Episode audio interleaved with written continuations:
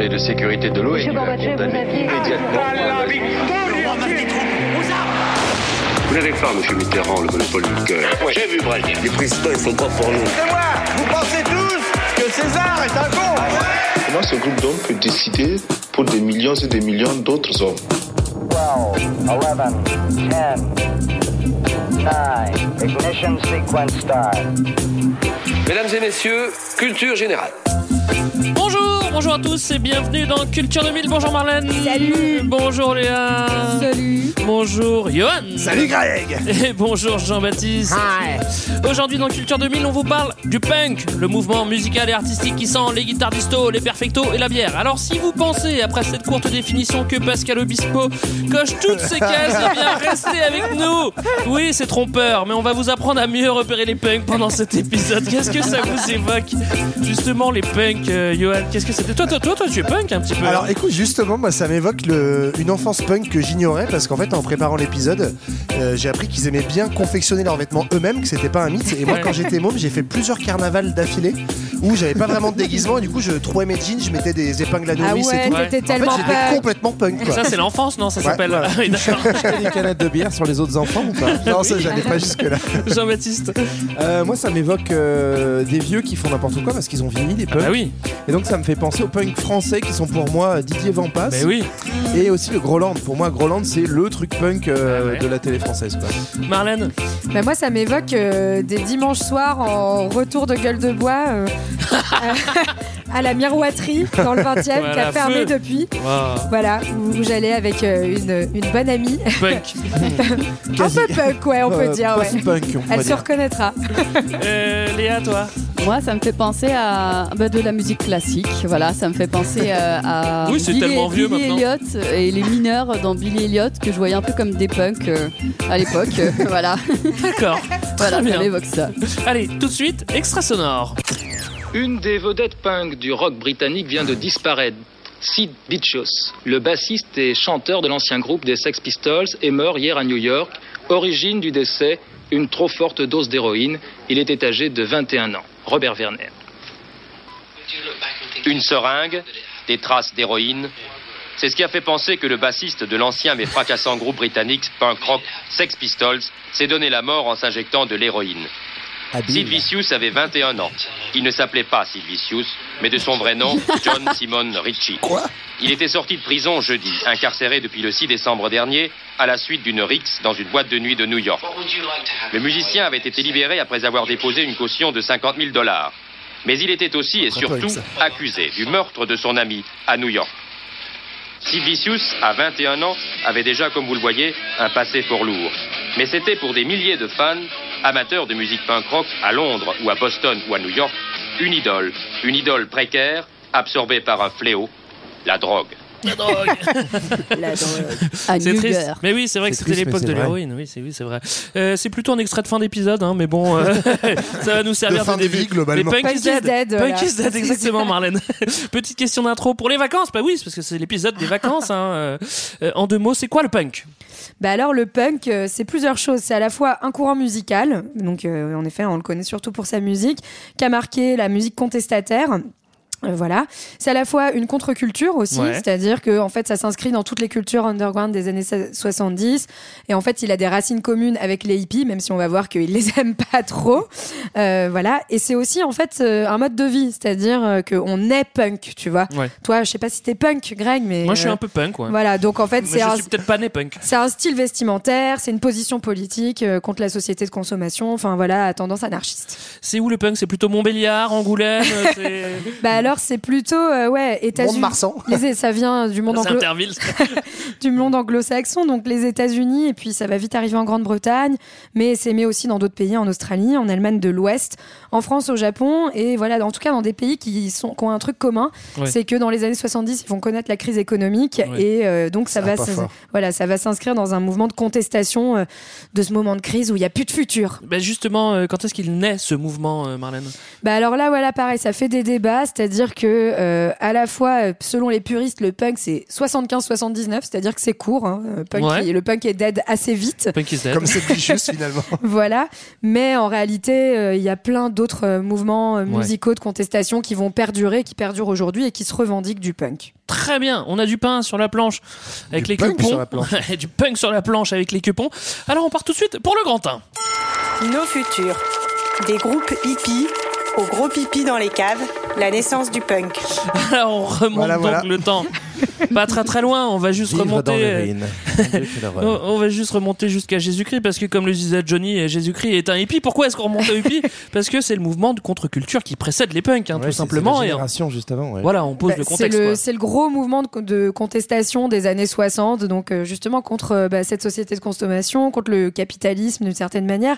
Donc en fait, le, le mouvement punk, ce qui est drôle, c'est qu'il va vraiment s'inscrire dans la continuité de cette contestation, et à la fois, en fait, les punks ils détestent les hippies, c'est-à-dire qu'il y a cette phrase du punk qui est un bon hippie est un hippie mort, Ouais. tout simplement, où euh, en fait pour eux les, les hippies c'est vraiment les ratés, ceux qui ont cru qu'ils allaient changer le monde, alors qu'en fait, bah, globalement ils ont rien changé Ouais, du tout et que leur hein. flower power c'était nul quoi. Mais du coup, le constat des punks, c'est sûrement de dire les hippies n'ont pas réussi à tout changer, on n'essaye même pas, donc pour nous, c'est nos futurs. Ben, c'est aussi qu'on est dans la génération d'après. Les hippies arrivent euh, à l'époque des 30 glorieuses dans une société un peu d'opulence où euh, il est un peu plus facile, en étant dans une bonne position d'étudiant un peu bourgeois, de critiquer la société en se mettant de côté dans des communautés, etc. Enfin, ce- voilà, sans, sans, sans caricaturer, Sans même si je viens de le dénigrer, hein. faire complètement.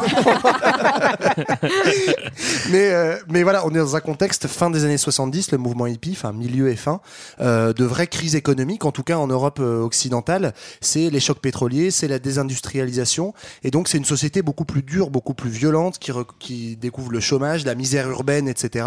Et donc le côté violent des punks et euh, sans, sans, euh, enfin très intransigeant envers la naïveté des hippies vient notamment de ce contexte économique beaucoup plus dur. En fait, il y a un vrai miroir entre le discours dominant et le discours euh, contestataire. Donc, les années 60, comme tu le disais, le discours dominant, c'est euh, tout va bien, c'est le progrès, c'est la richesse pour tout le monde.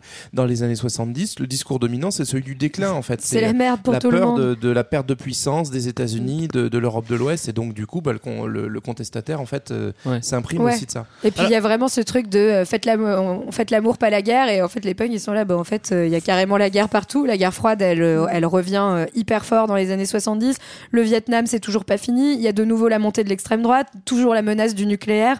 Et donc il y a vraiment cette idée que en fait il y a pas d'avenir possible dans cette société. C'est un mouvement qu'on a appelé vraiment euh, nihiliste en fait. Donc euh, Ouais. l'idée que bah en fait ouais voilà on croit en rien finalement. Euh, on, et, euh, et surtout les jeunes en fait. Il y a vraiment l'idée d'une jeunesse un peu Bah oui, parce que c'est ça que j'avais sans, demandé. sans illusion quoi. C'est ça que j'avais demandé. On comprend bien nos futurs, mais en fait, le constat, il est pareil. euh, enfin, ce qu'on ce qu'on décrit là dans la situation politique, c'est le même pour euh, le constat est, est le même pour tout le monde. Malgré tout, tout le monde va pas devenir punk. hein. Bah c'est ouais. quoi les critères pour devenir punk Euh, Qu'est-ce qui t'amène à devenir punk? Si t'es très très riche, est-ce que t'es punk Euh, Non? Bah non, contrairement à ce que disait Johan tout à l'heure, c'était plutôt ouais, des, des, des jeunes euh, bourgeois qui devenaient hippies. En fait, là, dans ce cadre-là, les, les punks, c'est plutôt des jeunes euh, issus des milieux populaires, ceux en fait euh, qui, euh, qui, qui triment pas mal avec euh, l'arrivée du chômage de masse. Ouais. Et euh, en général, plutôt prolétaires et au début, plutôt blancs.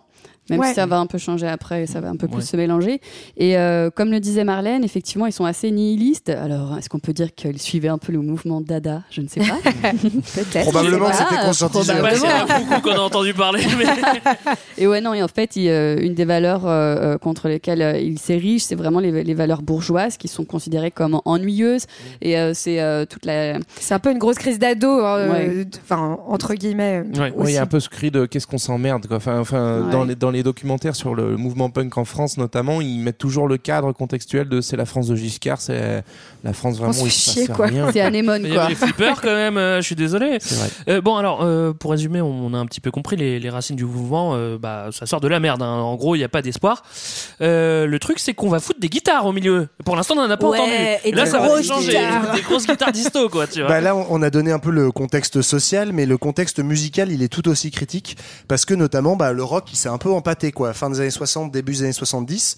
C'est euh, on a Euh, d'un côté. ouais, bah alors ça, c'est ton avis. Ça, c'est ton C'est avis. l'avis des punks. Excuse-moi, on est sur un, un épisode sur les punks. Je parle au nom des Ah punks. oui, tu le vois si tu suis la courbe de poids d'Elvis En Presley. fait, les, les, les rockers sont considérés comme des vieux maintenant. Et c'est ça qui est marrant, c'est que le rock qui était le truc des années 50-60, de jeunes, contestataires, etc., bah maintenant ils le dénoncent comme un truc de vieux. C'est vrai que les punks sont Commercial. très, très jeunes. A- en fait, il y a deux critiques ouais, euh, du, du rock, c'est là où je voulais en venir. Il y a une critique commerciale et la figure euh, type, c'est les Beatles, en fait, du rock qui est devenu presque de la pop et qui est un truc, un produit commercial qui passe à la radio, qui est presque devenu en fait accepté dans la société, là où il était très contestataire à son origine. Et puis l'autre critique, c'est euh, il est devenu trop snob. Et notamment là, l'autre figure, c'est plutôt Hendrix.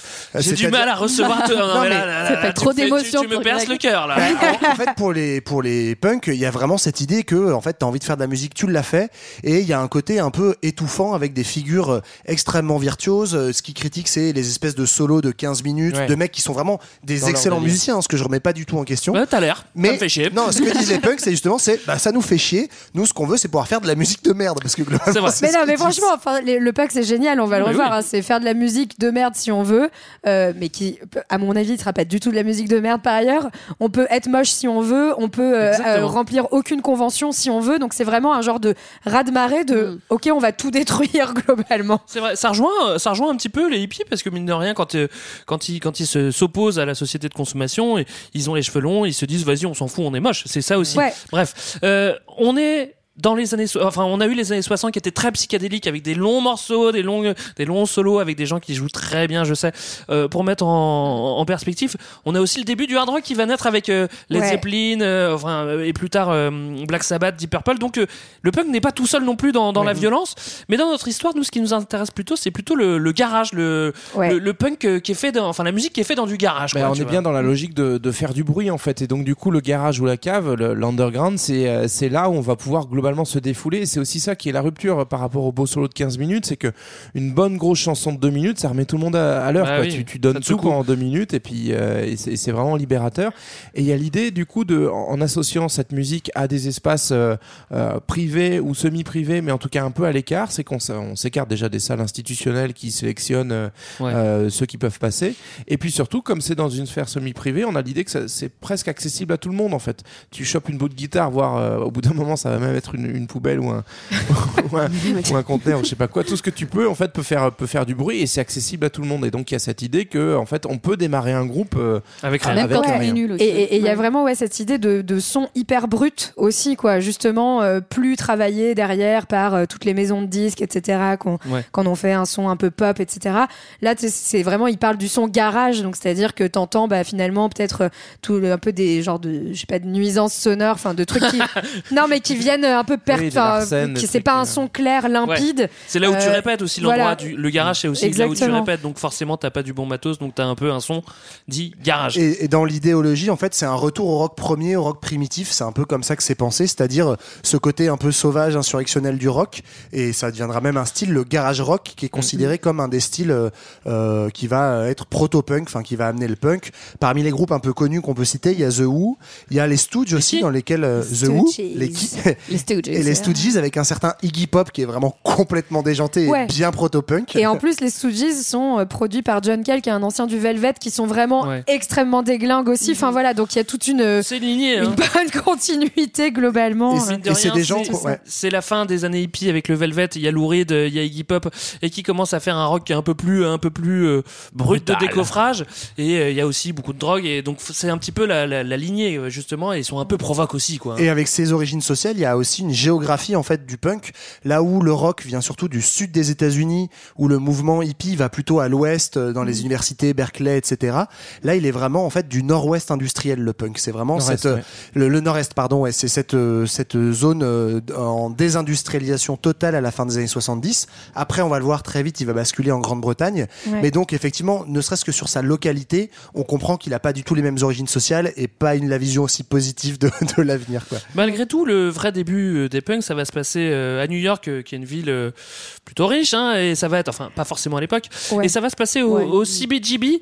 Aujourd'hui, on pourrait croire que c'est une marque de t-shirt, le CBGB, parce qu'on en trouve au H&M, mais c'est bel et bien un club new-yorkais de, de, de- de rock, hein, plutôt. Ouais, hein. en fait c'est c'est marrant parce que donc on l'a dit, hein, ça va naître plutôt euh, vers le côté, enfin les grands, en fait les lacs euh, américains, et ça va s'exporter à New York parce que là globalement c'est la capitale de la déglingue dans les années 70. Et du crime. New York pas- c'est pas voilà C'est pas riche du tout à l'époque, c'est la riche, banqueroute. c'est la grosse C'est vraiment en fait euh, les gens prennent pas le métro parce qu'ils flippent. C'est enfin apparemment c'est vraiment la ville de la criminalité aux États-Unis et donc avec cette culture underground hyper hyper forte et où euh, bah entre guillemets un peu tous les paumés viennent euh, aussi et, et viennent faire de la musique et donc on a ce fameux CBGB qui a quand même un nom génial qui s'appelle donc Country Bluegrass Blues and Other Music for Uplifting Gourmandizer donc ça veut dire et autre musique pour gourmands raffinés donc Oui. ça ressemble pas du tout à un, club de rock Mais le- les initiales, ça fait OMFUG, ce qui fait Oh my fucking god, quoi. Donc c'est- c'était un petit peu un jeu de mots, je pense. Enfin, j'imagine. hein. Euh, Qu'est-ce qu'on a comme groupe qui joue au T'es pas fondateur du. bah, il y a parmi les gens connus, il y a euh, Patti Smith notamment, euh, Ouais. qui est une, une femme. euh, alors, elle n'est pas considérée comme chanteuse punk, mais vraiment comme inspiratrice Mm. du punk. Le Velvet Underground Et Television, le surtout. groupe Television. Mais on est sur un mouvement qui est contestataire, qui est, euh, qui est très rock'n'roll, mais qui est considéré quand même un peu comme un télo. C'est-à-dire qu'il y a cette, euh, cette ambiance quand même un peu bohème, notamment Patti Smith par exemple. Ouais. Patti Mm. fait de la Smith, poésie elle pour fait un peu la jonction. Texte. Non, mais elle fait un peu Mm. la jonction entre, pour moi, entre le mouvement hippie et le mouvement punk. C'est-à-dire que elle est elle a les euh, cheveux longs un peu comme Bob Dylan.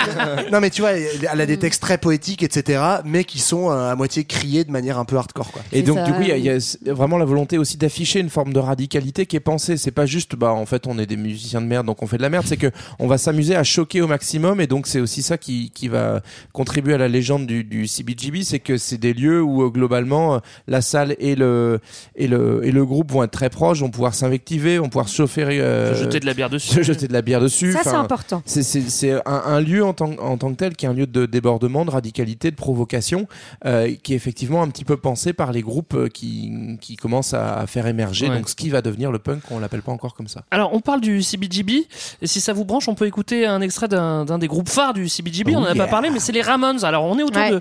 Là, ils enregistrent un peu plus tard parce qu'ils commencent à jouer là-bas autour de 73, 74, mais euh, ils enregistrent un petit peu plus tard, donc c'est un album qui date de 75, 76. On se rappelle qu'à l'époque, ce qui passe à la radio, c'est plutôt Genesis, Queen et Ross Stewart.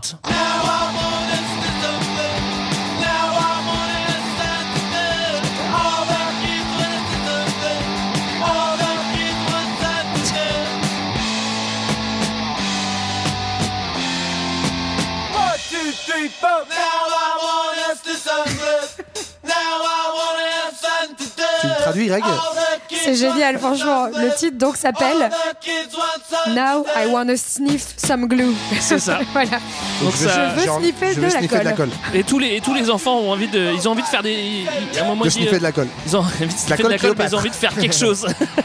Donc ça, ça, ça, ça traduit bien la, la détresse. Là, on peut dire, hein, le, le punk, il est né. On est OK, franchement, quand on entend Ouais. ça. Euh, J'ai appris un un truc sur les Ramones, leur truc là que tu viens de passer, qu'on entend 1, 2, 3, 4, en fait, qu'on entend.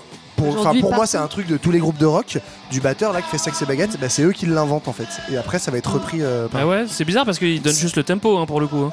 Bah ouais, mais en fait, le fait de lancer ta chanson par 1, 2, 3, 4, en tout cas, c'est ce que disent les Ramones eux-mêmes que D'accord. ont inventé ça. Bon, après, c'est des punks. hein. Je sais pas si je leur fais vraiment. Peut-être qu'il l'a dit sous 8-6, hein, mais à vérifier. On peut, est-ce qu'on peut parler de première vague là, de punk, là, 74 75 Ouais, bah en gros c'est ça, c'est à ce moment-là qu'on que donc encore une fois les puristes euh, datent euh, la- l'entrée du punk donc 74-75. Donc euh, après les ceux qui vont inspirer donc on- dont on a parlé hein, le Velvet, Television, Patti Smith, il va y avoir plein de nouveaux groupes qui viennent et qui ont en fait des caractéristiques communes qui sont celles du punk. Donc en Toujours pas de crête, hein. Non, pas de crête. Alors là ouais, Pas de crâne crête, pas de rasé hein, plutôt euh, Pour voilà. pas se faire tirer les cheveux par les flics. c'est ça la différence avec les, les punks et les hippies. Ils se coupent les cheveux pour pas se faire tirer les, les cheveux dans, Ah, ils dans aiment pas les cheveux, ouais. Et donc, en tout cas, ce qu'ils ont, c'est une musique simplifiée. Donc, en général, c'est, c'est voilà, une, deux guitares, une basse, une batterie, du chant. C'est simple.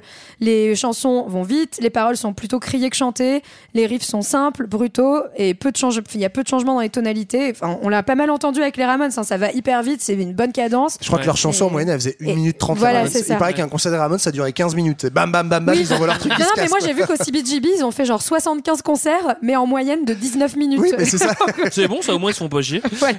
S'ils touchent le même cachet, c'est plutôt gagnant. hein. Ouais, je sais pas s'ils avaient des gros cachets au Non, début, mais. Et il y a surtout aussi donc ce qu'on disait, hein, c'est qu'ils manipulent pas le son a posteriori. Donc en Oui, gros, on de enregistre, il y a pas. Ouais, trop de post-prod quoi. Parce que là, encore une fois, il n'y a pas Comme le. la culture 2000, on est un peu punk en fait. Ouais, mais c'est vrai. On est Mais complètement. il n'y a pas, il y a pas la machine de la- l'industrie musicale qui, Ouais. qui, qui met ses doigts dedans pour l'instant. Ça viendra par la Oui, suite. on est sur- beaucoup sur de l'autoproduction. euh, Exactement. Euh, un petit fanzine hein, euh, pour, pour lancer le mouvement aussi. Comment, Bah, est, comment est-ce qu'il peut s'appeler? Bah, il va s'appeler punk, Bah, d'exclamation. Mais en fait, il y a un truc qu'on n'a pas dit juste depuis le début, c'est que du coup, donc il s'appelle pas punk au début, mais ça veut dire quelque chose, ouais, punk. En fait, euh, le punk, ça, le paumé, le raté, le, le taré. Mm. Donc c'est une insulte des années 60-70 quoi. Enfin c'est- ils auraient pu s'appeler connard par exemple, mais sauf que là il y a, il y a cette dimension de vraiment. Tout euh, Michael Youn comme des connards, c'est ça que tu euh, veux dire exactement. Chanson punk par excellence. qui lance ce mouvement, le mouvement des connards. Euh, du coup, non, le, le- le mouvement punk, ça, ça, dès, dès son nom, en fait, euh, dans son étymologie, dit ce côté on est en marge, on est perdu, on n'est pas dans le sens de la société et on n'est même pas dans l'idée de la révolutionner ou de, de l'améliorer. Quoi. On est juste euh, des gens paumés qui se rassemblent. Juste quoi. énervé. Spectateur du désespoir, un petit peu. c'est ça Je peux rien faire. Et là, enfin, parmi les nouveaux groupes dont on parlait, il y en a plusieurs. hein. Un, un très connu, c'est celui qui s'appelait les New York Dolls, Ouais. euh, où eux, ils ont, ils sont, ils sont fait une petite réputation parce que assez vite, ils sont montés sur scène en mettant des swastikas, donc euh, le symbole euh, Ouais. hindou qui a été récupéré par les nazis. En grosso modo, c'est la croix gammée. Hein, pour ceux qui Voilà. connaissent pas. Non, mais... oui, pardon. voilà, et en gros, l'idée, c'est genre de dire, euh, bah voilà, vous êtes une société de merde, les nazis, c'est vous, et en gros, euh, nous, on va porter les trucs qui vous choquent, quoi. Et ce qui va Beaucoup de participer provoque. d'ailleurs de ouais d'une c'est de la pro- au départ c'est de la provoque chez des groupes comme ça mais euh, tout de suite de la réputation sulfureuse du mouvement punk d'être lié à l'extrême droite ce qui sera vrai pour certains groupes mais mais plus tard oui. on le verra et pas pour Après, c'est vrai qu'avec ce côté provoque, euh, forcément, ça prête à confusion. Et ils se font bien Et, taper. euh, ouais. ouais. Euh, euh, le, le mouvement euh, commence à, à se former. On a tout. Nous, c'est vrai quand on pense à punk, on pense très vite à Angleterre. Et là, on est surtout aux États-Unis. Le mouvement va s'internationaliser un petit peu. On va aller. ça va aller du côté Ouais. des Anglais. Et vu que les Anglais sont assez rock, forcément, ça va bien prendre là-bas. En fait, c'est un peu aussi les, les musicologues après qui ont reconstruit l'histoire du punk en allant chercher les influences, mais le mouvement punk en tant que tel, il naît vraiment en Grande-Bretagne, tu l'as dit euh, Greg, euh, autour de 76-77, avec un groupe culte qui est les Sex Pistols, euh, groupe dont en fait l'histoire est un peu compliquée à comprendre parce que euh, notamment en fait leur producteur Malcolm McLaren, de ce que j'ai lu, est en fait un mythomane fini. Oui, c'est ça. Je suis en fait, content que t'en parles. Lui, tu l'écoutes, il dit qu'il a inventé le mouvement punk, il dit qu'il a inventé le nom du groupe. En fait, il dit qu'il a tout créé. Et puis, t'écoutes les membres du groupe, ils disent qu'en fait, il a rien créé du tout. Donc, c'est Non, c'est alors, assez ce qui- compliqué. Visiblement, dans l'histoire, à ce que j'arrive à reconstituer, moi, c'est que Il lui, les a il mis en lien. Alors, c'était des. Lui, il avait sa boutique avec euh, Vivienne Vivienne Westwood. Westwood. Il justement. s'appelait Sex, sa Voilà. boutique, donc il était déjà un Donc, peu à genre, Londres. Bon nom de Salut, boutique. je suis punk, voilà. et que euh, il traînait pas mal à la boutique parce qu'il savait qu'ils étaient un petit peu punk et tout, c'était un peu alternatif. Et il dit ah vas-y, vous- tu veux pas m'occuper, vous voulez pas vous, vous occuper de moi, vous voulez pas vous, vous occuper de moi. Et euh, ça s'est pas fait. Lui, il a été un peu mytho et euh, il a fait croire qu'il avait fait un boys band de punk en fait, ce qui ce qui était pas spécialement vrai parce que le groupe existait avant en fait quoi. Ouais, le groupe existait déjà, mais ils avaient pas le même nom. Ils s'appelaient pas encore les Sex Pistols. Ils avaient pas encore leur chanteur, qui est Johnny Rotten, qui va être justement recruté par euh, McLaren. Et euh, ce que ce que va pour faire le lien avec la petite boutique de départ où ils se sont rencontrés, donc c'est la boutique s'appelle Sex pas pour rien parce que globalement on va vendre du du matériel SM. euh, Enfin, euh, on est dans une Du optique cuir et du latex. du cuir et du latex. On est dans l'optique de choquer. Et en fait, ce qui est drôle, c'est que en construisant l'esthétique du mouvement punk autour des Sex Pistols, des Sex Pistols, oh, ou- euh, McLaren, en fait, il va aussi diffuser bah, du coup du cuir, du machin, quoi, et, et ça va rester les, les codes du mouvement punk. Et des croix gammées. des- Ouais, alors, les croix gammées, je sais pas s'ils avaient des, des Je crois ou qu'ils des- vendaient des trucs euh, pareils, provoques, avec Et- des signes nazis dans la boutique. Ouais, ouais. et surtout le, tru- le grand euh, symbole du punk qui vend euh, beaucoup, c'est l'épingle à nourrice, hein, qui pour le coup, en fait, McLaren, il va aussi suivre euh, le groupe dont tu parlais tout à l'heure, euh, les New York Dolls Dolls, à ouais. New York, et euh, le, le chanteur des, des New York Dolls. Qui est Jerry Nolan, il commence déjà à porter des, des, des épingles à nourrice et après euh, surtout Richard L va, va faire la même chose et du coup euh, ça devient un peu euh, l'accessoire punk par excellence parce que tu peux même te percer l'oreille tout seul avec ton épingle à nourrice et la Si garder. tu la chauffes bien, évidemment. Oui, bien hein. sûr, en, tout- en toute sécurité. En toute Voilà. sécurité. On vous fera un tuto sur YouTube. Ouais. Là, on est déjà au milieu des années 70 et euh, déjà les, les productions, moi je trouve que elles sont parfois plus soignées. Il y a des groupes qui commencent à, à vraiment bien jouer, ça sonne quand même un petit peu mieux. Et, je voudrais vous proposer justement d'écouter un, morceau des, Buzzcocks. Des Buzzcocks. Là, on est plutôt en 78 et on va quand même voir la différence.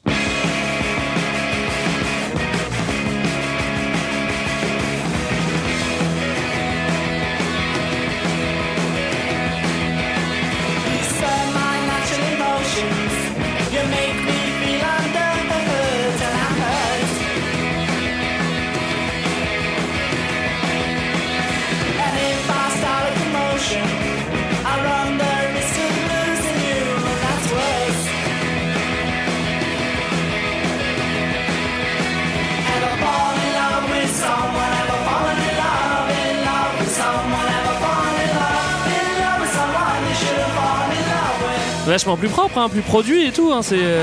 Ça ressemble presque pas à du punk en fait. Ouais, on dirait presque du. euh, T'as déjà un peu le début du New Wave Noir en fait. Désir. euh.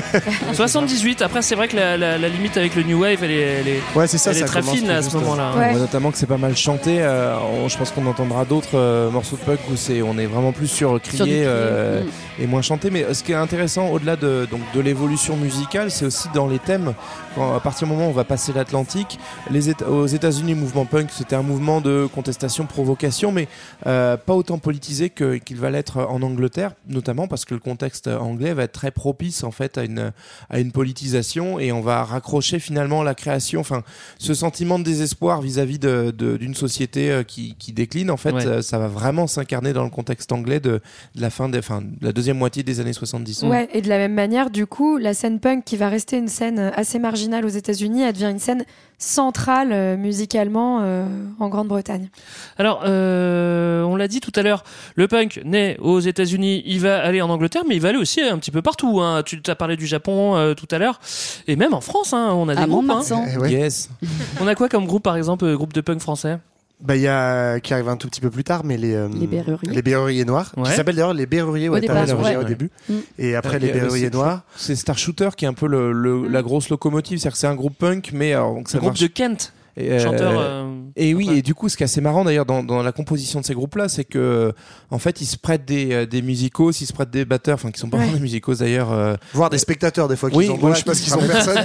et en fait, du coup, derrière un groupe, c'est un peu une nébuleuse et ça crée plein d'autres petits groupes. Enfin, ils, se- ils se partagent le matos. C'est c'est assez entraînant euh, finalement. Donc, euh, il y a comme ça une scène punk française qui, qui se crée. Et euh, oui, du coup, Léa, je sais pas si tu veux raconter. Tout ça va, va prendre un petit peu euh, une petite chantilly au moment de, de Mont-de-Marsan. Euh... T'as t'as très envie que je raconte. Et en fait, oui. Oui. Eh ben écoute, c'est à Mont-de-Marsan. Où est Mont-de-Marsan Je ne sais même pas. Je vous l'avoue. Oh, c'est le sud-ouest. hein. Et c'est encore Ouais. une ville C'est interville, pas une ça. réponse punk, ça, franchement. Ah là là, là, rien à chier. Je vous emmerde. voilà. En tout cas, c'est une ville interville. Non, mais oui, c'est marrant. Donc, les Landes. Mont-de-Marsan, ça n'a rien à voir, c'est dans le sud-ouest. Effectivement, ça sonne Ouais. plus euh, euh, course de vachette que, que punk. Mais ce qui est intéressant, c'est que là, on en a retracé une histoire euh, progressive. C'est un mouvement qui explose d'un seul coup, en fait, autour euh, bah, justement de la Grande-Bretagne, des Sex Pistols. On est en 76-77 et d'un seul coup, le mouvement punk qui se répand bah, dans toute l'Europe et ce fameux festival euh, euh, qui est euh, de rock européen à Mont-de-Marsan. Donc, il y a plein de groupes de toute l'Europe qui arrivent et ça fonde un peu le, vraiment le début du mouvement au sens international du terme. Ouais. Moi, je voulais citer les, les Stinky Toys parce que c'est euh, c'est là que euh, la chanteuse c'est Ellie, Ellie Medeiros qui va euh, après virer vers la new wave, ce qui est assez classique en fait de commencer ouais. par le punk. De, de l'évolution du punk. et de ouais. virer vers la new wave. Marquis de Sade aussi, qui était un groupe avec, avec Mm. Étienne Dao. euh, bon, finalement, c'est un petit peu euh, le, le- le futur du punk. C'est presque un futur 2000. Je, je devrais pas le dire, mais Non, ça va virer new wave au bout d'un moment. Euh, bon, on a fait un petit tour, mais c'est loin d'être fini. Maintenant, on va attaquer le grand 2. 1975-1979, sexe, drogue et... C'est quoi être punk? Alors Marlène, tu nous as préparé un petit manifeste ou plutôt une recette, une to-do list en 5 méthodes pour devenir punk. C'est très Ouais. bien ficelé. On va détailler ces, ces 5 points parce que moi franchement, c'est infaillible. hein. Point numéro 1, visiblement, à ce que tu nous dis, il faut un nom de merde. Pourquoi Bah non, mais en fait, un nom de merde, je veux pas dire, c'est pas pour dire que leur nom est nul, mais en fait, ils ont, Si, tu choi- l'as dit, tu ils l'as ont dit. choisi de prendre un mot, c'est ce qu'on disait tout à l'heure, qui en gros euh, est pas très valorisant. C'est-à-dire qu'ils choisissent punk, c'est ce qu'on a dit tout à l'heure, c'est comme s'ils décidaient de Teubé. s'appeler merde, quoi. Ouais. voilà. Donc le punk, on l'a dit, hein, c'est le C'est un paumé, le raté, le ouais. taré. Et l'idée, en fait, mais c'est c'est tout, c'est toute la, toute l'idée du punk, c'est retourner tous les codes de la société. Et donc, en fait, bah, t'aspires à quoi? T'aspires à justement être le raté, euh, le, le taré de la Ouais. société, quoi. Point numéro 2, il faut soigner les paroles. Ouais, ben on a des paroles olé olé, alors non pas des paroles espagnoles. Olé non mais bah, globalement c'est la provoque, hein, ce qu'on disait tout à l'heure, donc euh, qui passe par euh, du langage très cru, voire des insultes. Il y a cette volonté vraiment en permanence de créer le scandale, y compris avec son propre public, parce qu'en fait la relation euh, des punks avec leur public, elle est souvent très très violente. Et donc en fait ils n'hésitent pas à insulter le public, Ouais. voire par exemple il y a une nana qui un jour a, à un concert des Sex Pistols a juste mis un gros coup de poing dans la gueule à Sid Vicious, mais gratos comme ça, et du coup après il pissait le sang. Ils, Donc, jettent- ils jettent des trucs ou Voilà, voilà. De la bière. Iggy- Pop était connu pour, euh, pour vomir sur scène. Donc il y a cette, ambiance euh, violente, mais voilà, qui mélange agressivité dans les textes, défonce, etc. Dans cette ambiance de nihilisme Et- euh, dont on parlait tout Et à l'heure. beaucoup de, de thèmes euh, sur le sexe de manière très crue. Enfin, là aussi, il y a une rupture avec le- les hippies qui avaient quand même un côté, euh, même s'il y avait une révolution sexuelle, un côté un peu romantique. Là, c'est vraiment. Euh, ouais. Là, c'est vraiment. On va dans le, dans le hardcore, quoi. Point numéro 3, euh, Léa, il faut soigner son look. C'est quoi ce look? Qu'est-ce qu'il Bah faut oui, faire? c'est exactement euh, ce que faisait Johan euh, quand il se déguisait quand il était petit. Mais en version encore plus trash. Ouais. Euh, faut s'habiller n'importe comment. Et euh, grosso modo, en fait, comme des, comme des clochards, quoi. Donc on récupère n'importe quoi et on fait ce qu'on peut avec. Et euh, l'idée, c'est de d'aller complètement contre le style de Thatcher, Ah ouais qui elle, bien nette, euh, avec son petit plissé Son dans les petit cheveux, tailleur. etc. Et euh, là, on va complètement à, à l'encontre de ce truc-là. Ah, Il y a, On il y a aussi détourne. quelquefois en fait, En fait, ouais, le- ouais. s'habiller Oui. euh, façon bourgeoise. Mais avec des fringues trop grandes Ouais. ou euh, Ouais, avec Ouais, les cheveux maquillage teints. de- les cheveux teints, ouais, beaucoup de maquillage et tout. On se travestit aussi. Moi, c'est le côté que j'aime bien dans le punk. Bah d'ailleurs, c'est en fait, il faut comprendre ça pour comprendre pourquoi au tout début ils utilisent des symboles nazis. C'est vraiment cette idée de retourner les codes. Donc, on va prendre le style très conservateur ou même le style nazi pour provoquer et on va le détourner de son sens. Euh, en fait, c'est marrant parce que c'est presque autant un mouvement euh, de mode ou un mouvement d'art contemporain Mm. qu'un mouvement musical, quoi. Oui, ce c'est un peu de la performance, quoi. Ouais, Et- ouais. Mais d'ailleurs, les, ouais, les- Il y a vraiment pas ce truc recommander, de- hein, on ne recommande pas. hein. Non, mais ce truc en plus de, de trouble dans le genre aussi, quoi. Donc, euh, casser les codes, bah, justement, de la femme, de l'homme. Donc, c'est euh, avoir des apparences androgynes. Il y a, ils sont aussi vachement influencés par Bowie hein, à Mhm. l'époque. Euh, tout le côté travestissement, maquillage, et qui va être très popularisé, on l'avait dit tout à l'heure, euh, par la, la boutique, euh, la fameuse boutique de Westwood et McLaren, qui s'appelait Sex. Sexe. Et Alors- c'est- aussi l'occasion de porter plein de nouveaux slogans. euh, je suis une merde, notamment. I hate Et, Pink euh, Floyd aussi. En Oui, exact. Ouais, c'est un mec qui avait euh, un t-shirt de Pink Floyd, c'est ça, et qui a juste écrit I hate dessus. Ouais. c'est Bah, c'est devenu, Johnny Rotten, ouais, c'est le chanteur des Pistols. Ah, voilà. Il m'a fendu le cœur ce jour-là. Je l'aime bien. mais- Et puis beaucoup de piercings, de tatouages aussi. On, on modifie son corps et on va, on va se faire mal en fait. C'est l'objectif parce qu'en fait, on est en train de souffrir en permanence quand on est un punk. On n'est pas, on n'est pas dans le flower power du tout. Ouais, et puis il y a vraiment ce truc de, de contester le beau, en fait. Ouais. Enfin, l'idée, en tout cas, pour eux, le beau et la manière dont on a défini le beau dans la société, c'est quelque chose de bourgeois. Donc en fait, il faut retourner ça, et en fait, il faut être bah, limite moche, quoi, avec des trucs, euh, des trucs déglingués tout le temps, et, euh, et notamment euh, beaucoup de, on en a parlé euh, avec l'anecdote de Johan, de, de do it yourself. C'est- le mouvement dont il s'inspirait pour, euh, pour s'habiller. Et Alors- d'ailleurs, c'est assez marrant sur, euh, su- sur ce truc-là, le fait de, de provoquer, notamment euh, vestimentairement parlant, ce que disait Johan, c'est qu'il y, a- il y a beaucoup de gens qui vont au punk, non pas par la musique, mais par euh, cette espèce de mode, en fait, de se dire, ah, putain, ils ont trop raison, j'ai envie d'être euh, déglingue et de le faire moi-même. Mais ça, moi, ça a aussi modifié un peu mon image que j'avais des punks, où je les imaginais un petit peu, euh, je confondais un peu avec euh, certains groupes skin un peu costauds. En fait, les punks, ils te racontent qu'ils passent leur temps à se faire casser la gueule parce que ils sont tellement provocants qu'en gros, ils sortent dans la rue, ils se prennent des gros, des, des gros pains en pleine poire juste parce que, ben, ils, ils sont pas a- dans la norme, quoi. Il y a un super euh, documentaire, euh, si ça vous intéresse, qui s'appelle euh, 9-3 La Belle Rebelle, qui est sur euh, l'histoire de la musique du 93. C'est pas du tout que sur le mouvement punk, mais c'est génial. Et il y a notamment les Noirs, parce qu'une partie des Berrus viennent du 93. Et t'as le chanteur qui te raconte exactement ça. Qu'en fait, il prenait le RER pour provoquer avec un Tampax euh, usagé qui se mettait autour du cou. Et en fait, pas bah, le résultat, plus, il hein. se faisait péter la gueule, mais par tout le monde.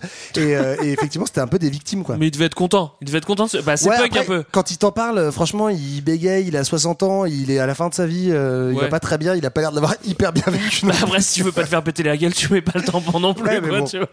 Bref, euh, on l'a dit un petit peu, il faut être anticonsumériste forcément avec le côté do it yourself. Oui, mais pas pour tout. Parce que point numéro 4 stipule clairement qu'il faut acheter quelque chose juste pour se défoncer. Là, on a le droit d'acheter là. Eh hein. ben, là encore, ça, ça se discute, ça dépend du, du, du- du timing. Mais donc, la, la culture de la défonce, méthode 4, hein, euh, pour être un bon punk, euh, il faut vivre le moment présent de façon intense. Donc, du coup, Carpe faut, diem. Voilà. Sauf que Ouais, je pense que c'est ce qui se c'est Carpe diem qui fait mal, quoi. C'est, euh, enfin, faut, faut vraiment aller à contre-sens de la société. Donc, mal, Johnny, La, quoi. la, la- la drogue, c'est c'est pas bien, mais c'est pas la drogue du gentil hippie qui va se rouler son petit, son petit joint pour planer. Euh, c'est, euh, en gros, la vieille bière euh, chaude euh, qu'on qu'on va qu'on va s'enchaîner, mais c'est surtout euh, sniffer la colle par exemple, parce que la colle en fait c'est pas cher et en fait l'héroïne arrive dans un deuxième temps euh, effectivement et va défoncer pour le coup euh, au- Et- dans tous les sens du terme et le, vra- le- le mouvement punk. Hein. Ouais. Ouais. Et, et vraiment faire des ravages. Et Alors, pas trop manger. hein. Moi, j'ai vraiment eu des interviews de punk qui disaient Ouais, non, mais ce qu'il faut, c'est aller bien se défoncer et pas manger parce que sinon. euh, C'est tricher. T'es pas. pas... Ouais, c'est T'es pas vraiment assez manger, défoncé. c'est tricher. Est-ce quoi. que T'as- et vomir c'est Ah ouais, repartir ok. c'est un slogan Super. c'est c'est un- c'est Non, aussi mais une expression de l'économie. T'as pas- pas beaucoup oui, d'argent. Exactement, t'as pas pas. beaucoup d'argent et donc la bouffe fait pas partie des priorités euh, de tes postes de dépenses. Ouais, et puis ça maximise ta défense. Je comprends tout à fait ce principe. Euh, je suis peut-être un peu punk hein, finalement. Peut-être. Euh, Point numéro 5, faire de la récup. Et oui, bah, on est dans ce qu'on avait évoqué avec le do-it-yourself euh, et notamment avec les fanzines. Donc, on, a dit le, le nom punk a été donné au mouvement par un fanzine. Donc, c'est un magazine créé par des fans, des fanatiques d'un- sujet quelconque. Magazine Euh, amateur. ouais. Voilà, à l'origine, c'est un, un- un terme qui naît dans les années 30. euh, C'était des, notamment des fans de science-fiction qui, qui créaient en fait leur propre édition, mais donc c'est amateur, donc ça sort quand ils peuvent. le- Voilà, c'est fait à la maison et c'est diffusé euh, sous le manteau ou par quelques points de distribution qui veulent bien, mais euh, enfin voilà, c'est fait toi-même ton magazine, quoi. Et, euh, et donc ça illustre bien ce côté, on fait tout de nous-mêmes par nous-mêmes, notamment pour être indépendant. Euh, et donc ce qui donne aussi une grande liberté dans les publications. Euh, on va détourner les, les images, les pubs. euh, on va on va s'amuser aussi à provoquer par euh, les- l'image. Et donc euh, euh, le groupe Crass qui explique ça dans un documentaire euh, LSD, je crois, Ouais. euh, de la série documentaire. Et pas la souris déglinguée. Voilà. Et pas la drogue non plus, non plus que JV ne prend pas pour préparer ses épisodes. France Culture, donc. et, euh, et ils expliquent que, bah, enfin voilà, ils créent leur propre pochette d'album, ils finissent par créer leur propre maison de production pour euh, devoir rien à personne et donc euh, faire tout par eux-mêmes. Comme Culture 2000. Comme Culture 2000 finalement, Exactement. on est totalement punk sauf pour les fringues parce que t'es quand même pas mal sapé, Johan. Moi, je sais pas quoi. Ça, c'est grâce au Tipeee, mon gars. Voilà, c'est plus clair. Si vous suivez bien ces 5 points, euh, logiquement, vous devenez punk. hein. Facile quand même. C'est facile. Alors, du punk, on en a écouté un tout petit peu tout à l'heure. Maintenant, c'est le moment de la véritable pause musicale et on va s'en prendre 3 minutes dans la tronche. Ouais, on va s'en prendre plein la tronche pour un petit voyage tout en douceur, hein, puisque c'est bien le thème du jour. Alors, voyage, nous sommes le 1er décembre 1976 et l'actualité, c'est donc à ce moment-là la toute première télé d'un groupe encore méconnu, les Sex Pistols. Le présentateur, euh, si vous regardez la vidéo, est un peu gêné, il s'excuse d'avance, il est entouré partout de panneaux Warning Explicit Lyrics, et derrière lui, bam, le premier riff de guitare commence, Johnny Rotten, à moitié denté, veste rose et cheveux orange, arrache son micro et hurle les premiers mots de la chanson. Je suis un antichrist, je suis un anarchiste. Alors pas en français, hein, évidemment. Et à la fin de la chanson, française. il y a peut-être. Je t'assure. C'est vrai. À la fin de la chanson, en tout cas, l'émission part complètement en vrille et le groupe insulte le présentateur. Incroyable. On a dit shit et fuck à la télé. L'Angleterre découvre donc les Sex Pistols et Anarchy in the UK enflamme la jeunesse punk.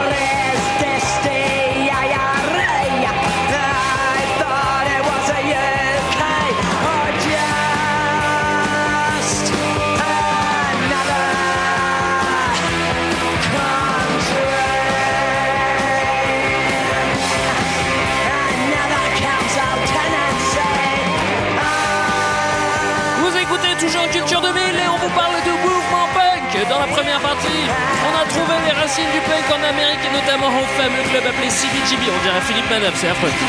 on a vu que le mouvement s'était internationalisé et que les Anglais avaient bien intégré le genre et en même temps, les Anglais ils ont toujours été très forts en rock, je le répète. Et puis, comme l'essence de tout ce punk, nos futurs, c'est la misère sociale, et là ça prend, ça tombe bien parce que maintenant on va parler de la philosophie du mouvement punk. Alors, ils contestent tout évidemment, mais ils veulent aussi redéfinir la manière dont on assiste à un concert, les relations sociales, et pour ça, ils s'opposent au vieux rock, on en a déjà un petit peu parlé tout à l'heure, mais le vieux rock institutionnalisé, ça craint. C'est nos futurs, hein, ça pour, euh, pour hein. Non, ça c'est vraiment à mettre à la poubelle, tu vois. C'est Ouais. de la merde, quoi. C'est- Genesis, c'est tout, hein, presque. Enfin, Ouais, ouais, ça, c'est c'est ça. pas, c'est le nouveau rock, mais, mais ils sont contre ça. Bah ouais, euh, en fait, ce qu'on disait, on l'a un peu, on l'a un peu déjà dit, mais il y a vraiment cette idée anti, anti-autoritaire, anti-autorité aussi Ouais. euh, dans le punk, et euh, du coup, il doit pas y avoir même d'autorité dans la musique, euh, de classique, euh, de choses comme ça, et du coup, bah, euh, on va faire quoi? De la musique qui se veut pas très sophistiquée, dans des lieux squattés, avec des concerts qui- quasi gratuits, donc euh, voilà, c'est vraiment remettre en cause tous les codes de l'industrie musicale, et avec l'idée que pour faire du bruit, bah, il y a pas besoin d'être vraiment talentueux, il y a pas besoin d'avoir de thunes. Voilà, et du coup, c'est génial, c'est accessible à tous et c'est un mouvement musical démocratique. Même, quoi. même s'ils se débrouillent bien. Après, le punk, c'est vrai que c'est une grande famille, alors on fait fi de toutes les traditions. Les concerts ne se déroulent pas à l'opéra, et les groupes ne font pas de manière avec le public. hein, c'est vrai, on s'en fiche. hein, Ben, comme disait Marlène, en fait, on joue aussi beaucoup dans des squats, et en fait, c'est un lieu qui est pas anodin, qui dit quelque chose aussi du sens politique de ce mouvement. C'est-à-dire que, euh, ben, euh, dans le système de diffusion de la musique, tout doit être autoproduit, doit être autogéré, et c'est pour ça qu'il y a Là, aussi ça beaucoup de pas, hein, ce punk. qu'on a écouté. hein. Non, alors ça non, mais beaucoup de petits groupes punk, le mouvement c'est pas juste les Sex Pistols et deux trois groupes très connus, euh, vont en fait avoir ce système de diffusion de la musique qui doit être bah, très démocratique. Donc on joue dans des squats, euh, les concerts comme tu disais sont pas chers, euh, surtout pas de pas de grosses boîtes de prod euh, ou de, de maisons de production. Évidemment ce qui n'est pas le cas des Pistols ou des Clash ou des grands groupes connus. Euh, voilà, et donc c'est comme ça qu'on a un rapport au public qui est euh, très différent. Donc pour Ouais, ceux qui ont la chance de en connaître fait, le squat, quoi. la miroiterie à Paris qui a fermé il y a quelques années, Mm. c'est on, on voyait encore un peu ce truc là pas d'hierarchie euh, donc il y avait des je crois qu'au CBDB pour aller aux toilettes fallait passer Tu passes par les backstage coulisses. voilà par les coulisses de, de- des artistes et puis bah tu as cette idée de relation très directe au public T'as- tu le vois aussi sur des concerts des Berruriers Noirs en France en fait tu as plein de Ouais. mecs qui squattent la scène euh, euh, qui font du pogo etc alors tu le disais c'est lié aussi au métal hein. il n'y a pas que le il y a pas que le punk qui fait ça mais voilà on a ce rapport très très violent très rock. bordélique à la scène Et Ouais. puis comme euh, du coup il y a cette perméabilité très grande entre le public et les groupes, en fait, euh, et l'idée que n'importe qui peut faire de la musique, ben T'as plein de groupes qui te racontent que bah un jour il y a un mec qui s'est pointé dans les loges et on a décidé qu'il faisait partie du groupe et et enfin c'est- et c'est assez assez euh, courant en fait les gens viennent et ils font des trucs et c'est comme ça et notamment bah Sid Vicious dont on a narré la, la, la mort en début d'é- d'épisode a rejoint comme ça les Sex Pistols parce qu'il s'est pointé à un concert j'ai dit bon je peux le faire Ouais, Alors il qu'il partie pas- du ouais. groupe des suiveurs et Ouais. il s'est fait repérer parce qu'il était un peu violent. Du coup, ça marche bien.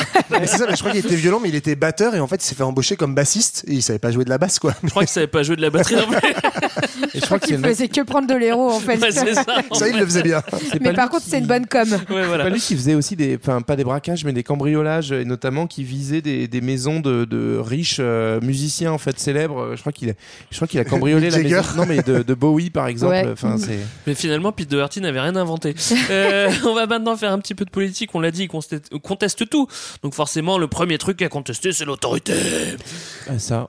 Ouais, et notamment, euh, enfin, ils sont aussi contre euh, l'injustice sociale et raciale. Ouais. Et, euh, et en fait, ça me fait juste repenser au fait qu'ils se faisaient casser la gueule. Tu parlais des tampons qu'ils avaient au-dessous, au-dessus de, du cou et tout, et, et justement des pics partout. Et, euh, et en fait, c'était aussi l'idée de, de vivre ce que pouvaient vivre euh, les, les non blancs, notamment. Ouais. Et, euh, et par et par là, voilà, c'était les cette pauvres. façon. Et les pauvres aussi. Bah, souvent partie. Oui, c'est ça, les pauvres dont ils font partie, et notamment dans une Angleterre qui, bah, qui prend cher, euh, et ça va s'empirer avec l'élection de Margaret Thatcher et l'arrivée des, des conservateurs au pouvoir en, en 79. On en avait euh, parlé il y a bien longtemps dans notre épisode sur Margaret Thatcher, Mm. notamment ce qui va être emblématique de cette époque, c'est on veut fermer les mines de charbon qui sont plus rentables en Angleterre. Et sauf qu'en fait, ça fait vivre des milliers et des milliers de gens. Et donc, il y a des grèves très très dures, avec notamment des grèves de la faim. Euh, certains mineurs qui vont aller au bout, qui vont, qui vont y rester. Et donc, c'est ce- dans ce contexte de violence que euh, les, les punks vont participer en se disant, bah, nous, on va faire notamment des concerts en ramassant de la thune pour soutenir le, le mouvement de Mm. grève. C'est là Bill Elliott, c'est là qu'il y a le frère et le père de Bill Mais, Elliott. ouais. mais c'est vrai, en fait, c'est ce milieu-là, ça rappelle l'origine très prolo en fait du, euh, du mouvement punk. Et pour euh, jusqu'à présent, on a beaucoup parlé de l'évolution du style musical, de l'effet de mode, mais c'est aussi, pas pour tout le monde, mais c'est aussi en grande partie un mouvement très politique. Ouais. Ouais. Donc euh, effectivement, pour une partie, si tu es très à gauche en contestation à, euh, au- à l'arrivée conservatrice de Thatcher euh, en Angleterre, de Reagan aux États-Unis, euh, mais en fait, c'est aussi un mouvement qui est très contrasté politiquement. Euh, son unique, enfin son grand dénominateur commun, c'est les origines euh, prolo, je le disais, euh, du mouvement. Ouais. Mais en fait, il va chercher ses racines, y compris musicalement, dans le mouvement skin, qu'on a tendance parfois un peu à confondre. En fait, le mouvement skin, il est, il est beaucoup plus vieux, il date des années 60. C'est ces mecs euh, crâne rasé, petits slims retroussés, etc. Et en fait, qui à la base sont des amateurs plutôt de, de reggae. Ouais, hein, c'est euh, voilà, c'est du À reggae. la, base à la base de ganja, puis de reggae par non mais je veux dire, non mais parce que enfin mais je le dis même moi pour pour moi les skins c'est des mecs d'extrême droite Ouais, ouais. à l'origine en fait c'est pas un mouvement forcément que En fait, à l'origine, c'est même euh, assez apolitique le Voilà. mouvement des années 60 des skins, mais c'est important de faire cette parenthèse-là parce que tu l'as dit, les, les skins au départ, c'est du reggae, du ska et du, rock, du rocksteady, c'est-à-dire des musiques apportées par les émigrés jamaïcains et afro-caribéens qui arrivent euh, en Grande-Bretagne. Et c'est un peu une espèce d'union, en gros, des prolos, qui soient blancs ou noirs, euh, derrière cette musique-là. Et avec le punk, en fait, ça va donner un deuxième, une deuxième vague, euh, euh, enfin, et deuxième avec la vague crise skin économique aussi. avec la crise économique où là en fait le mouvement skin va se politiser et en fait c'est pour ça que c'est aussi complexe aujourd'hui c'est que le mouvement skin il se politise de l'intérieur par des gens qui décident soit d'être à l'extrême gauche soit d'être à l'extrême droite mais aussi de l'extérieur en fait avec un mouvement d'extrême droite qui est très fort euh, en Grande-Bretagne à ce moment-là autour du National Front etc qui est grosso modo le Front National euh, français mais très très Oui, virulent et à l'époque. qui réagit très, de manière très virulente à la crise en disant bah en fait euh, voilà réaction anti anti-immigré euh, Ouais, voilà et qui va du coup infiltrer le mouvement skin. En fait, il va voir que justement chez les prolétaires blancs, il y a un mouvement de mode, chez les jeunes, un mouvement musical, etc. Et il va vraiment envoyer de la grosse idéologie d'extrême droite dans le mouvement skin et ça va fracturer le mouvement parce qu'une partie va se laisser gagner à ces idées-là et ça va devenir ce que, ce que les redskins, donc les skins d'extrême gauche, appelaient les boneheads, c'est-à-dire les skins d'extrême droite. mm. Et Et- à partir de là, au sein du mouvement punk, c'est une petite mouvance, mais vont s'opposer les skins d'extrême droite aux skins d'extrême gauche. Et ça donne des, des concerts hyper violents. hein. On l'avait vu déjà qu'il pouvait y avoir une forme de violence dans les concerts déjà avec le public, etc. Mais qui est voilà plus dans l'idée du punk. Mais là Genre le en petit fait, pogo euh, tranquille au oui, début, hein. voilà, Là, c'est pas pareil. c'est- un peu, c'est amical, quoi. Ouais. C'est chaleureux. Ouais. Là, on est vraiment avec euh, des affrontements entre euh, groupes punk d'extrême droite et d'extrême gauche qui s'attendent à la sortie des concerts et qui se castanent vraiment Ouais. euh, et qui, qui naissent en tout cas de ce truc. euh, à l'origine un peu, euh, enfin finalement euh, du, du, du côté anti-système du punk, qui était anti-système musical, mais aussi anti-système politiquement. Alors c'est vrai qu'aujourd'hui avec le temps c'est difficile à analyser parce que finalement euh, c'était il y a euh, 30 40 ans mais et c'est vrai que tout à l'heure on parlait de, de, de confusion avec euh, les fascistes c'est vrai quand il y en a qui mettent des croix nazies par provoque et qu'il y en a qui en mettent pour de vrai au bout d'un moment c'est difficile c'est difficile de savoir choix. Ah, Ouais, si c'est du lard ou du cochon Et on voit Euh, ça bien dans le, dans le film This is England, Oui, euh, qui, raconte vraiment. Enfin, en fait, à aucun moment il te parle de punk, mais tu sens qu'il y a quand même une forte influence de ce qui Ouais. se passe autour. Et du coup, tu vois une scission dans un groupe de copains où certains vont clairement virer facho. Et on voit notamment le- l'embrigadement par ce parti euh, politique d'extrême droite. Enfin,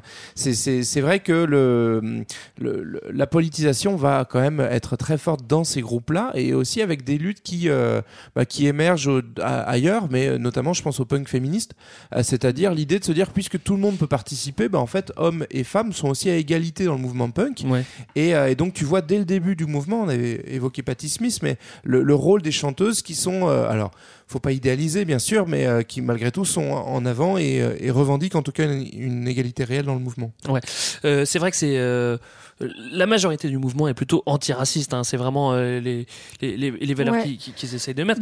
Euh, ap- après, c'est vrai que c'est aussi un mouvement qui est finalement euh, très blanc, on l'a dit tout à l'heure, mais il faut savoir aussi que les communautés noires euh, aux États-Unis à cette époque-là, euh, bah ils sont plutôt dans le funk et ou dans le début du hip-hop, donc forcément il n'y a Ouais. pas eu trop de mélange entre Oui, entre le début du hip-hop et les, les, et les punks quoi. Et à la fois, le mouvement punk dans les années 80, par ce- cette question de l'antiracisme, va en fait évoluer, commencer à évoluer un peu musicalement, et on va retrouver en fait des influences du reggae dans le punk. Ouais. En fait, souvent, il y a un peu euh, un parallèle qui est, Clash, fait, notamment, qui est ouais. fait entre euh, le punk, c'est le mouvement de révolte blanc, et le reggae, c'est le mouvement de révolte noire. Et Ouais. il va y avoir des croisements. Et donc, les Clash vont notamment euh, intégrer, enfin, reprendre des, chansons de reggae. Alors, une chanson très connue, c'est Police and Thieves, donc la police et les voleurs, qui est une chanson de reggae euh, jamaïcaine qui, vont, qui va être reprise par les Clash.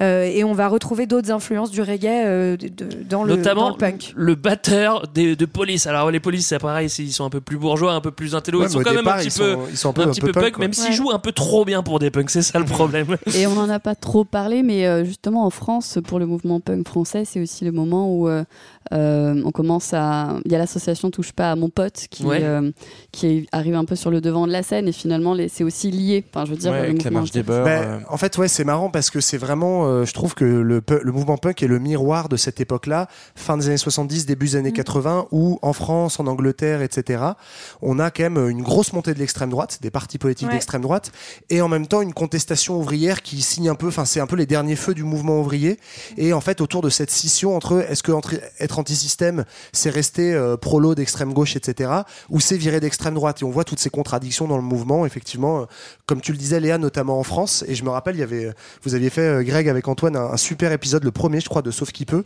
sur Ouais. la défense, où vous parliez de ce truc-là qui est, qui est trop C'était des guerres intéressant. de gang, ouais, mais Voilà, les- justement, fa, antifa, quoi. Exactement, les fins antifaches et les skins qui allaient se castagner et donc euh, les, les chasseurs de euh, qui allaient, euh, qui étaient les chasseurs de skins qui, allaient- qui étaient des mecs d'extrême gauche qui allaient faire des essayer de buter d'autres bandes d'extrême droite Ouais. et voilà donc c'était vraiment finalement, très après, violent. il y a quoi. eu les, les, les, les phénomènes de, de banlieue avec des, des espèces de, de, de gangs de banlieue Ouais. qui finalement ont complètement enseveli le mouvement des fachos parce qu'ils étaient vraiment une minorité finalement. Enfin, une minorité, je vais pas dire que c'était personne, hein, mais euh, comparé à, à- les, aux antifas et aux gangs de banlieue, bon, bah, ils pouvaient pas faire le poids et donc ils se sont quand même, euh, ils ont pas mal fermé leur tronche. Sur ces bonnes nouvelles, on arrive au grand 3.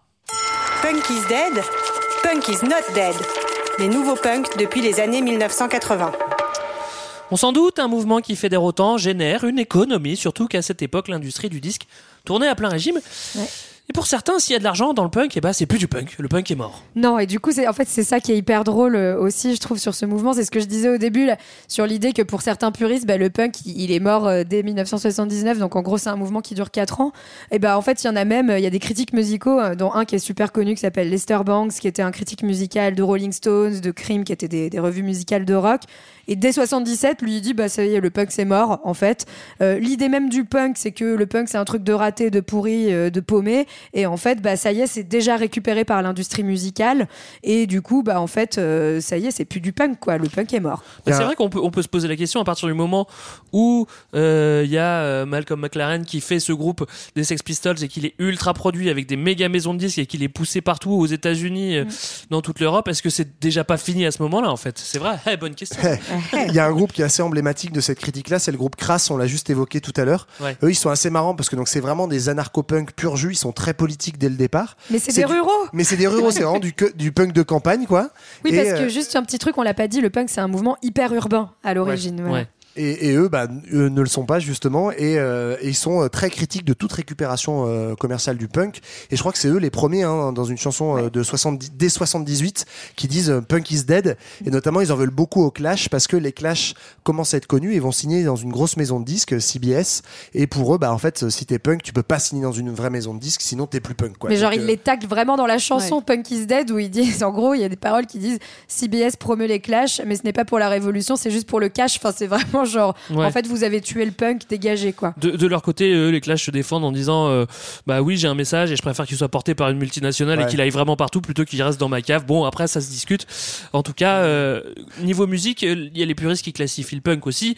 Et si jamais c'est trop bien fait, ça sort aussi des clous et donc ça, c'est plus punk quand c'est trop bien fait. Ouais, du coup, on va se retrouver avec des branches euh, dérivées du punk. Donc, ceux qui le font se revendiquent du mouvement punk et ceux qui sont trop puristes les, les- les rejettent. Donc, notamment le pop punk. Et donc là, quand t'es pop punk, bah t'as tout perdu parce que t'es pop.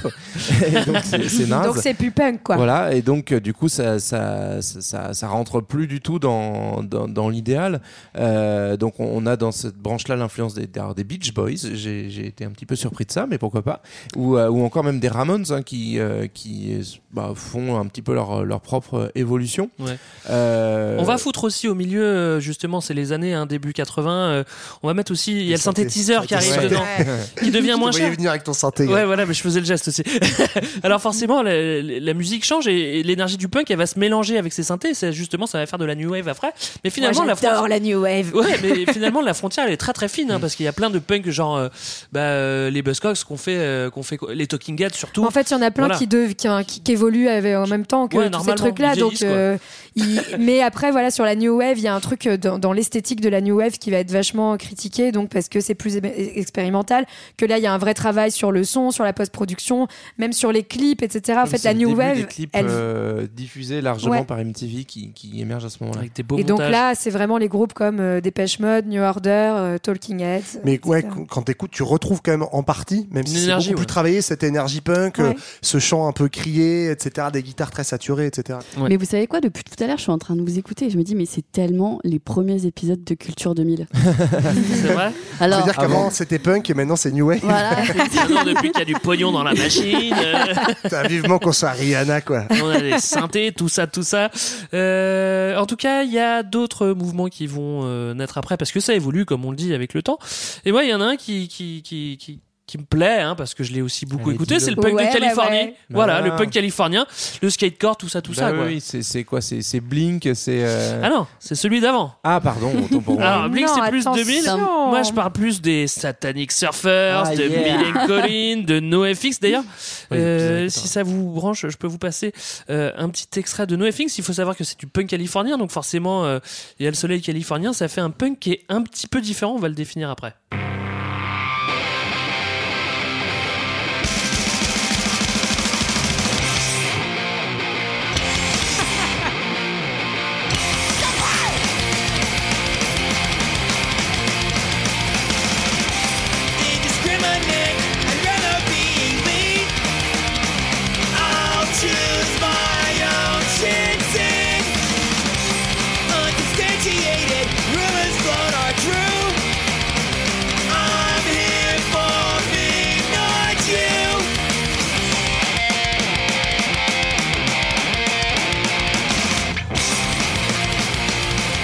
Savoir que ce morceau s'appelle euh, It's My Job to Keep Punk Rock Light.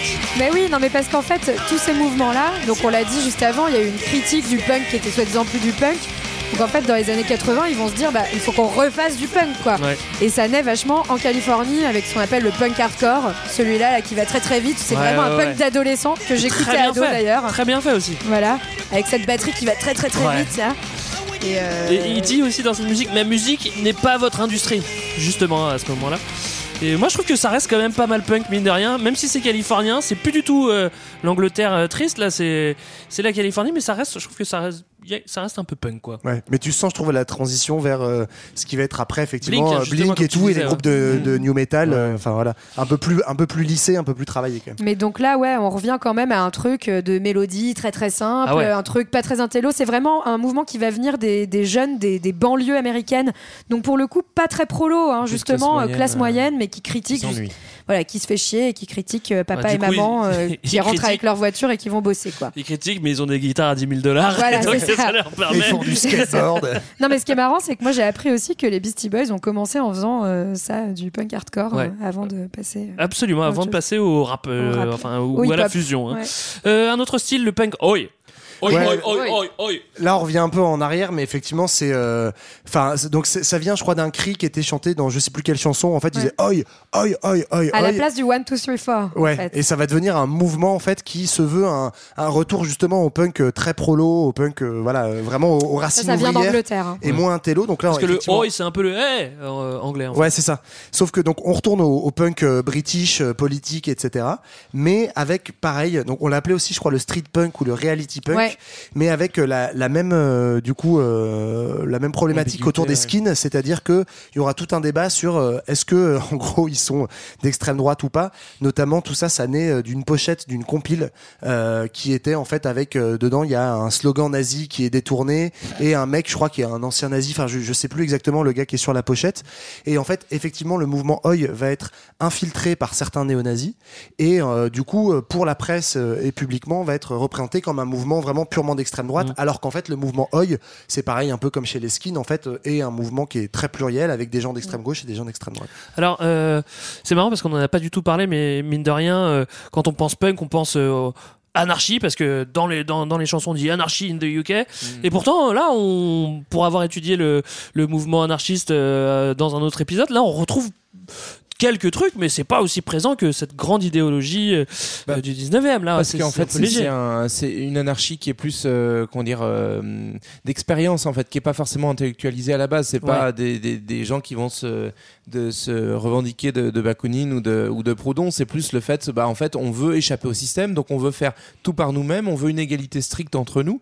Et c'est assez marrant parce que donc on, on voit émerger quand même un, un mouvement dit anarcho-punk, même si ceux qui en sont se disent juste punk euh, parce que pour eux c'est vraiment ça, et qui va relier avec euh, les, racines hippies, donc notamment l'idée de se dire bah, on, on va créer notre, notre propre communauté, notre euh, propre fonctionnement, et donc on a beaucoup ça autour du groupe Crass euh, parce que c'est un groupe euh, rural euh, qui va bah, laisser un peu tout ouvert avec une espèce de communauté qui va se créer, avec l'idée de, bah, de dire on, on retourne aussi à, à la terre, à comment on se nourrit, euh, comment, on, comment on fait. on fait anards. ce- C'est un mouvement d'hippies, ça, excuse-moi.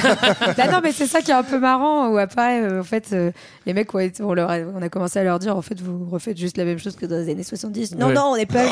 non, on a Moi, ce que, ce que j'aime bien dans ce que tu as dit, euh, JB, c'est qu'effectivement, en fait, pour moi, ce que je trouve intéressant dans le mouvement punk, c'est un mouvement anar, mais d'expérience. Et même par rapport au hip-hop qui arrive à peu près à la même époque, la contestation du hip-hop, elle passe beaucoup par les textes. Et en fait, c'est déjà, alors même si c'est un, un, un- un milieu très populaire, en fait, qui fait naître le, le hip-hop, mais c'est déjà presque un peu plus intellectuel, plus réfléchi, plus conscientisé.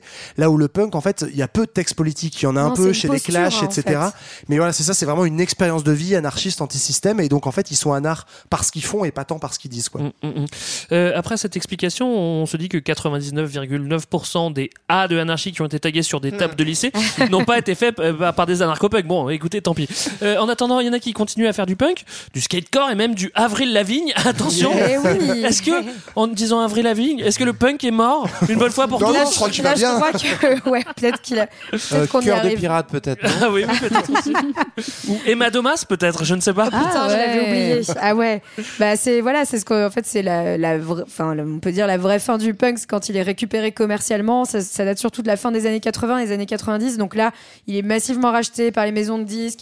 C'est là qu'apparaît donc le skate punk, les fameux euh, Sum 41, euh, Ouais. Blink 182. Les NoFX euh, appartiennent aussi un petit peu. hein, Ouais, mais en tout cas une musique vraiment pour ados et où euh, après tu vas avoir même toute l'industrie vestimentaire qui reprend euh, les codes du punk. Ouais. Mais en fait c'est c'est le truc assez drôle du punk qui était du do it yourself et qui Ouais. là va devenir du truc made in China, mais où euh, t'achètes ton jean déchiré euh, parce que c'est Mm. punk, mais en fait euh, bref c'est c'est plus très anti-consumériste quoi. Après, on se rassure, hein, il y a plein de mouvements qui se sont euh, revendiqués des punks. Il y a encore des punks. Vous, vous avez cité la, la miroiterie. Moi, j'y suis pas trop allé, mais mais si tu veux chercher du, si tu veux trouver du punk bien crados comme à, à l'ancienne, ça peut encore se trouver. Hein, ça Oui, pose pas de problème. Hein. Bah, vous allez chez Greg, vous sonnez, et puis c'est bon, quoi. On y est. C'est très les. Sex Pistols. oh, ça déménage. Euh, Quel On futur pour le punk C'est du passé.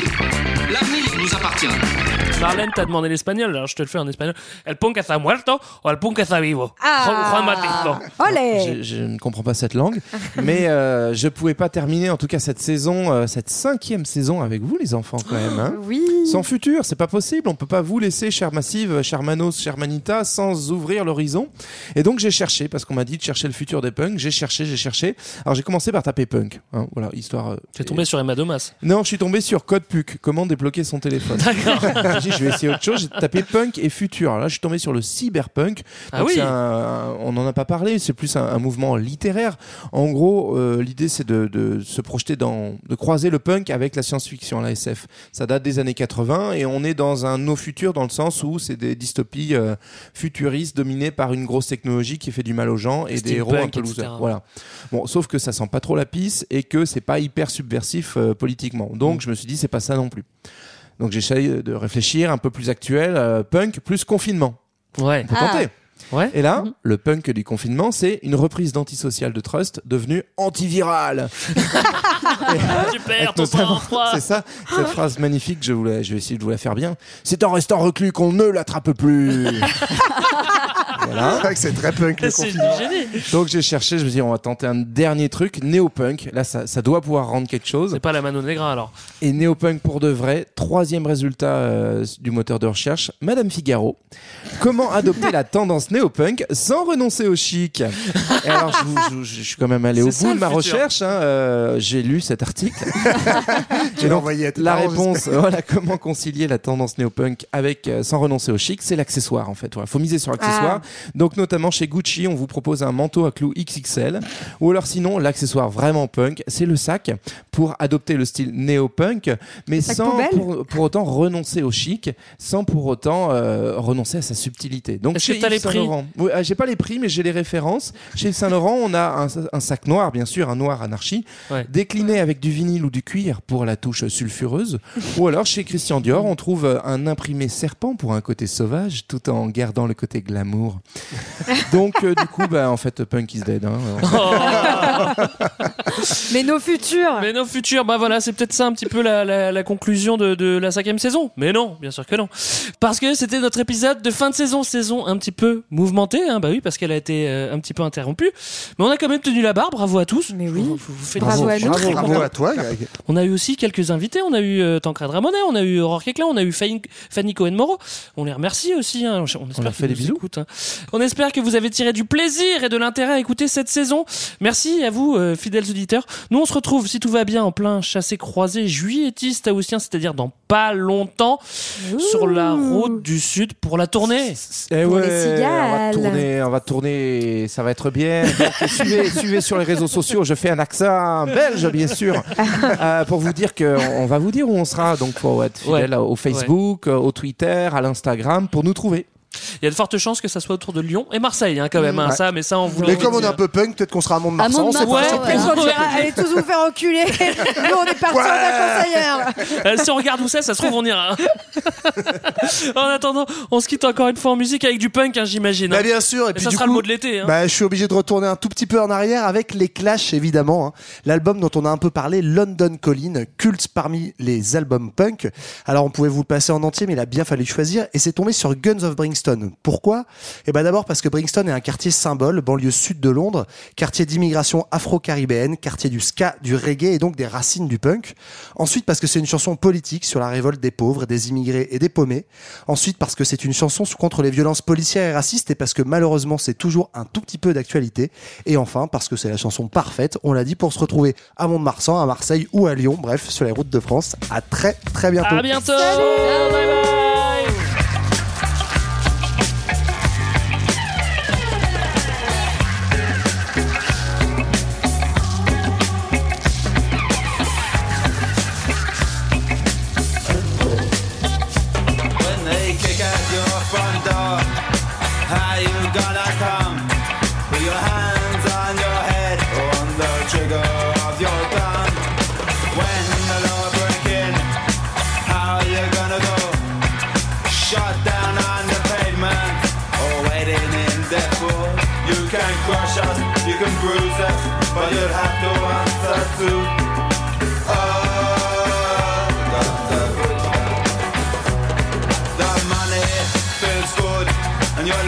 You like it well. But surely your time will come, as in heaven as in hell.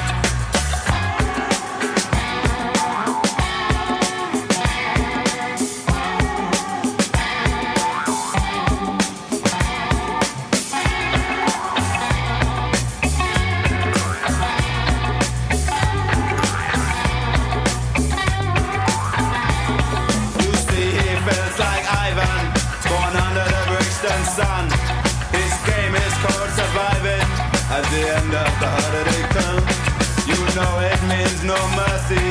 They caught him with a gun. No need for the Black Mariah. Goodbye to the Brixton sun. You can crush us, you can bruise us, but you'll have to answer to.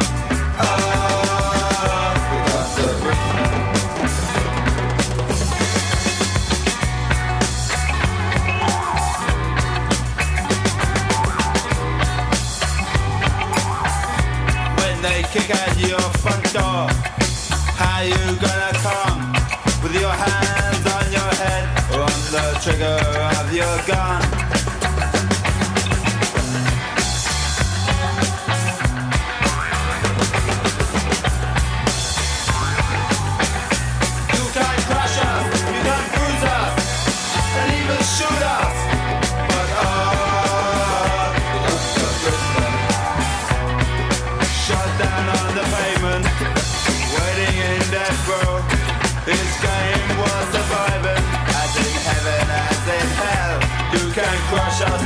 bruises, but you'll have to answer to